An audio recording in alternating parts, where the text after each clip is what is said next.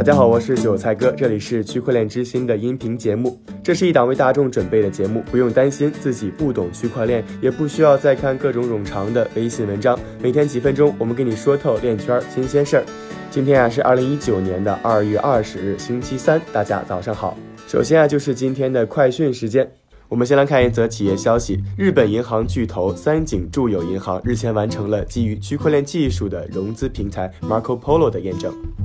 我们再来看一组技术应用与研究方面的消息。